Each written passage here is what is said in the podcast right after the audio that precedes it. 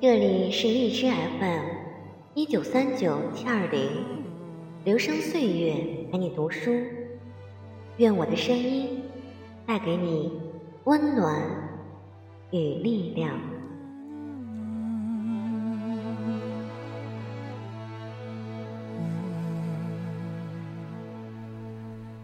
夢の続きは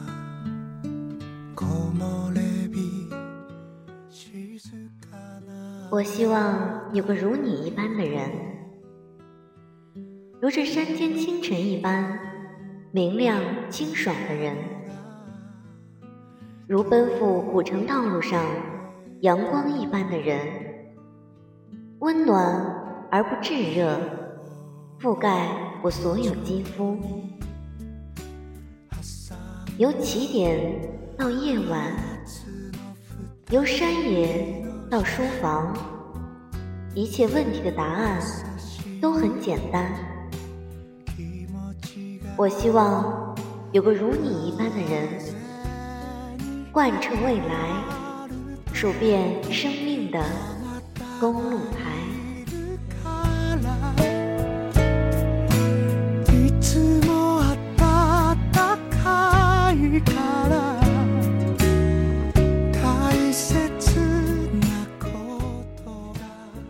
管川是我认识的最伟大的路痴。他开一家小小的酒吧，但房子是在南京房价很低的时候买的，没有租金，所以经营起来压力不大。他和女朋友毛毛两人经常吵架，有次劝架兼蹭饭，我跟他俩在一家餐厅吃饭，两人怒目相对，我埋头苦吃。管春一摔筷子，气冲冲去上厕所，半个小时都没动静。毛毛打电话，可他的手机就搁在饭桌，去厕所找也不见人。毛毛咬牙切齿，认为这狗东西逃跑了。结果他满头大汗的从餐厅大门奔进来。大家惊呆了。他小声说：“上完厕所想了会儿吵架用词，想好以后一股劲儿往回跑，不知怎么穿越走廊就到了新华书店。人家指路，他又走到了正红街广场。最后想了招狠的，索性打车，自己一路开，又没听说过这家饭馆，描绘半天，已经开到了鼓楼，只好再换辆车。”才找回来的。在新街口吃饭，上个厕所迷路，迷到鼓楼，毛毛气得笑了。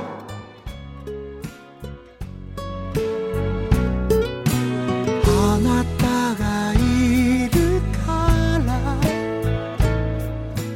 いつも他们经常吵架的原因是 酒吧生意不好，毛毛觉得不如索性转手，买个房子准备结婚。晚春认为酒吧生意再不好，也属于自己的心血，不乐意卖。当时我大四，他们吵的东西离我太遥远，插不进嘴。吵着吵着，两人在二零零三年分手。毛毛找了个家具商，常州人，这是我知道的所有讯息。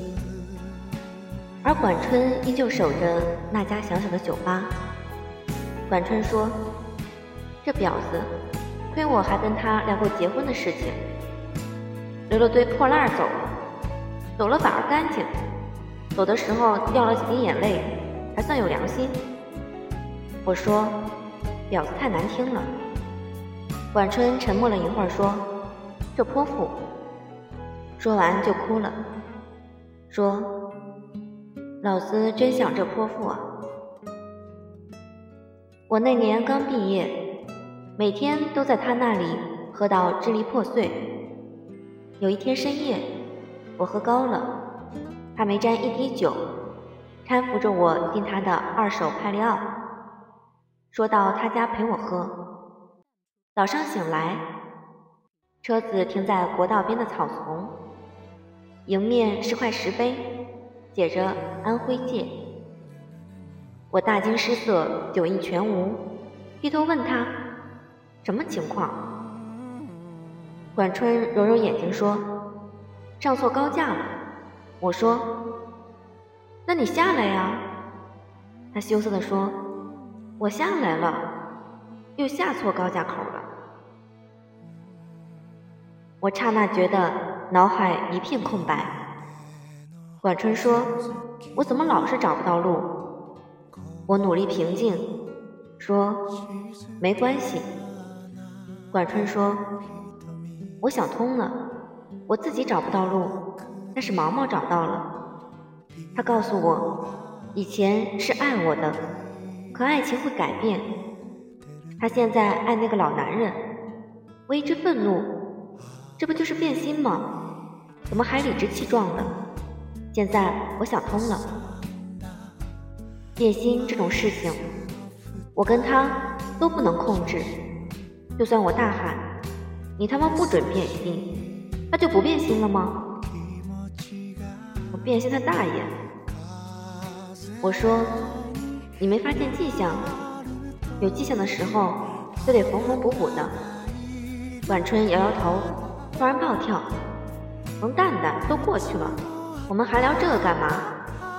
总之，虽然我想通了，但别让我碰到这表，嗯，这泼妇。”我心想：“这不是你开的头吗？”发了会儿呆，我问：“你身上有多少钱？”他回答四千，我数数自己有三千多，兴致勃勃地说：“我有条妙计，要不咱们就一路开下去吧，碰到路口就扔硬币，正面往左，反面往右，没心情扔，就继续直走。”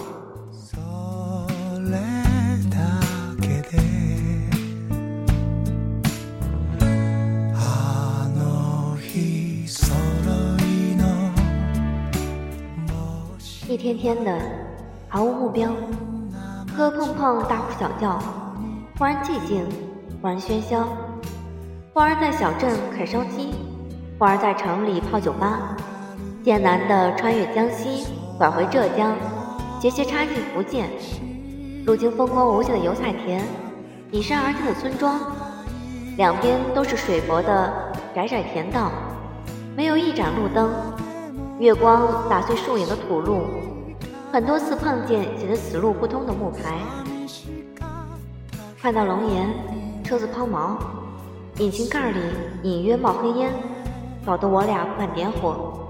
管春叹口气说：“正好没钱了，这车也该寿终正寝，找个汽修厂能卖多少是多少，然后我们买火车票回南京。”最后卖了一千多块。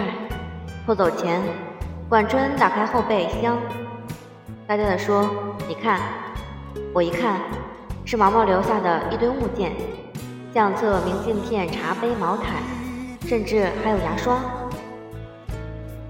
砰的一声，晚春重重盖上后备箱，说：“拖走吧，爷从此不想看到他，就算相见，如无意外，也是一耳光。”我迟疑地说：“这些都不要了。”晚春丢给我一张明信片，说：“我和毛毛认识的时候，他在上海读大学。毛毛很喜欢你写的一段话，他在明信片上寄给我，说这是他对我的要求。狗屁要求，我没做到，还给你。”我随手塞进背包。拖车拖着一辆废弃的派利奥和满载的回忆走了。管春在烟尘飞舞的国道边呆立了许久。我在想，他是不是故意载着一车回忆，开到能抵达的最远的地方，然后将他们全部放弃？回南京，管春拼命打理酒吧，酒吧生意开始红火，不用周末。每天也都满客，但一年前重买了辆帕萨特，酒吧生意已经非常稳定，就由他妹妹打理。自己没事带着狐朋狗友兜风。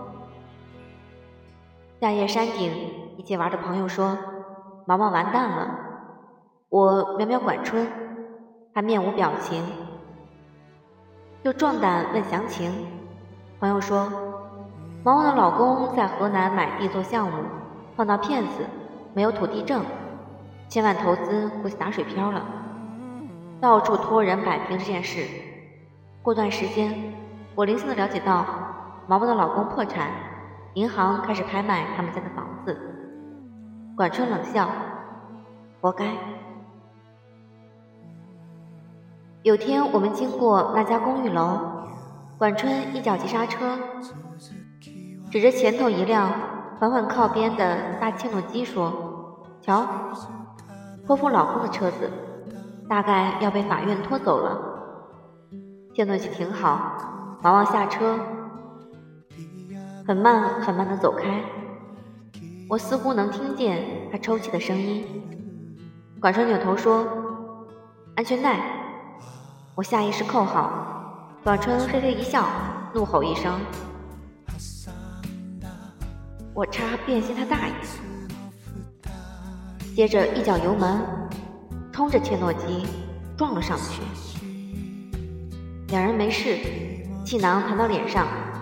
打得我眼镜不知道飞哪去了，我心中一个声音在疯狂咆哮：“这王八蛋，这王八蛋，这王八蛋！老子要是死了，一定到你酒吧里去闹鬼！”行人纷纷围上，我能看到几十米开外毛毛下白的脸，和一米内管春狰狞的脸。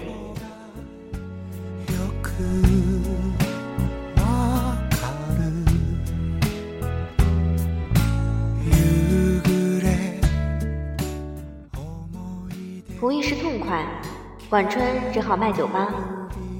酒吧通过中介转手，整一百万，七十五万赔给毛毛。他带着剩下的二十多万，和几个搞音乐的朋友，去各个城市开小型演唱会，据说都是当地文艺范儿的酒吧。开一场赔五千。看到这种倾家荡产的节奏，我由衷赞叹。真牛叉呀！我也离开南京，在北京、上海各地晃悠。管春的手机永远打不通。上秋秋时，看见这货偶尔在，只是简单聊几句。我心里一直有疑问，终于憋不住问他：“你撞车就图个爽吗？”管春发个装酷的表情，然后说：“他那车我知道，估计只能卖三十多万。”我说。你赔他七十五万，是不是让他好歹能够留点钱自己过日子？晚春没力气回复，又发个装酷的表情，半天后说：“可能吧，反正老子撞得很爽。”说完，这孙子就下线了，留个灰色的头像。我突发奇想，从破破烂烂的背包里翻出那张明信片。上面写着：“我希望有个如你一般的人，如这山间清晨一般明亮清爽的人，如奔赴古城道路上阳光一般的人，温暖而不炽热，覆盖我所有肌肤。由起点到夜晚，由山野到书房，一切问题的答案。”都很简单，我希望有个如你一般的人，贯彻未来，数遍生命的公路牌。怕是怕。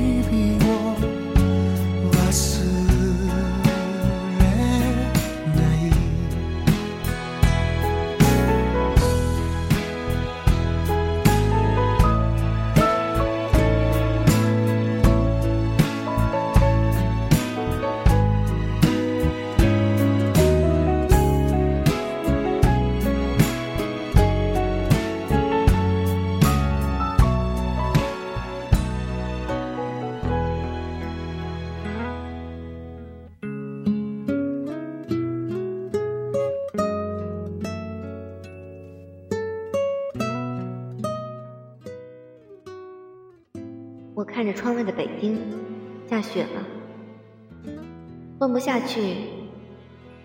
我两年后回南京，没一个月，大概钱花光光，晚春也回了，暂时住我租的破屋子。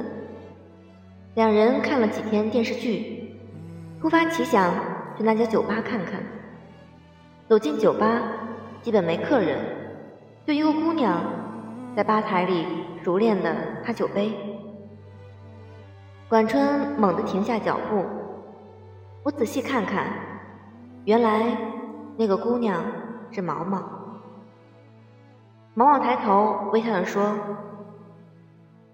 怎么有空来？”管春转身就走，被我拉住。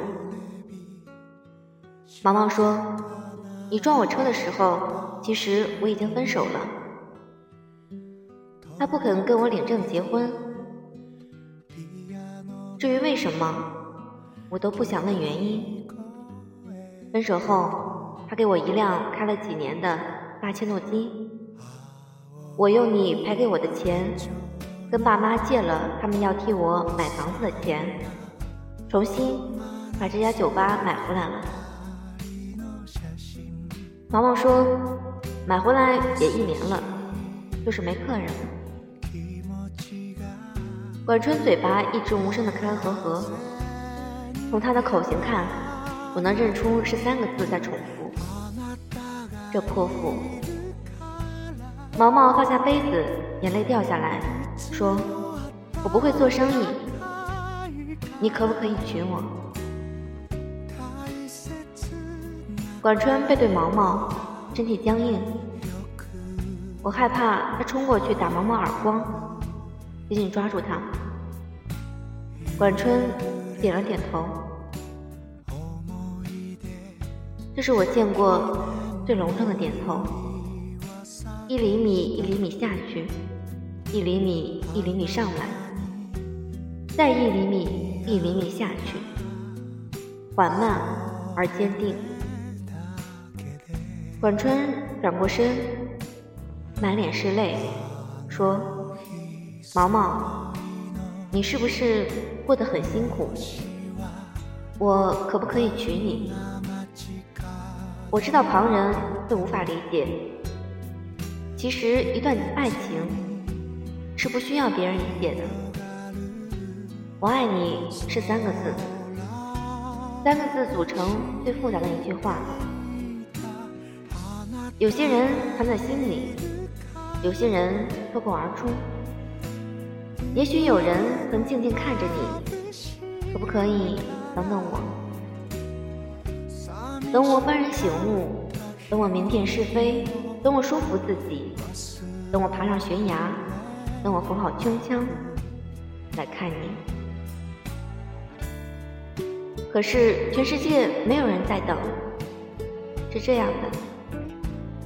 一等，雨水将落满单行道，找不到正确的路标；一等，生命将写满错别字，看不见华美的封面。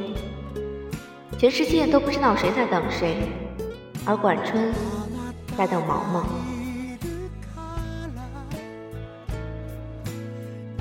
我希望有个如你一般的人，这世界有人的爱情。如山间清爽的风，有人的爱情如古城温暖的阳光，但没关系，最后是你就好。由起点到夜晚，由山野到书房，一切问题的答案都很简单。所以，晚春点点头。那。总会有人对你点点头，贯彻未来，数遍生命的公路牌。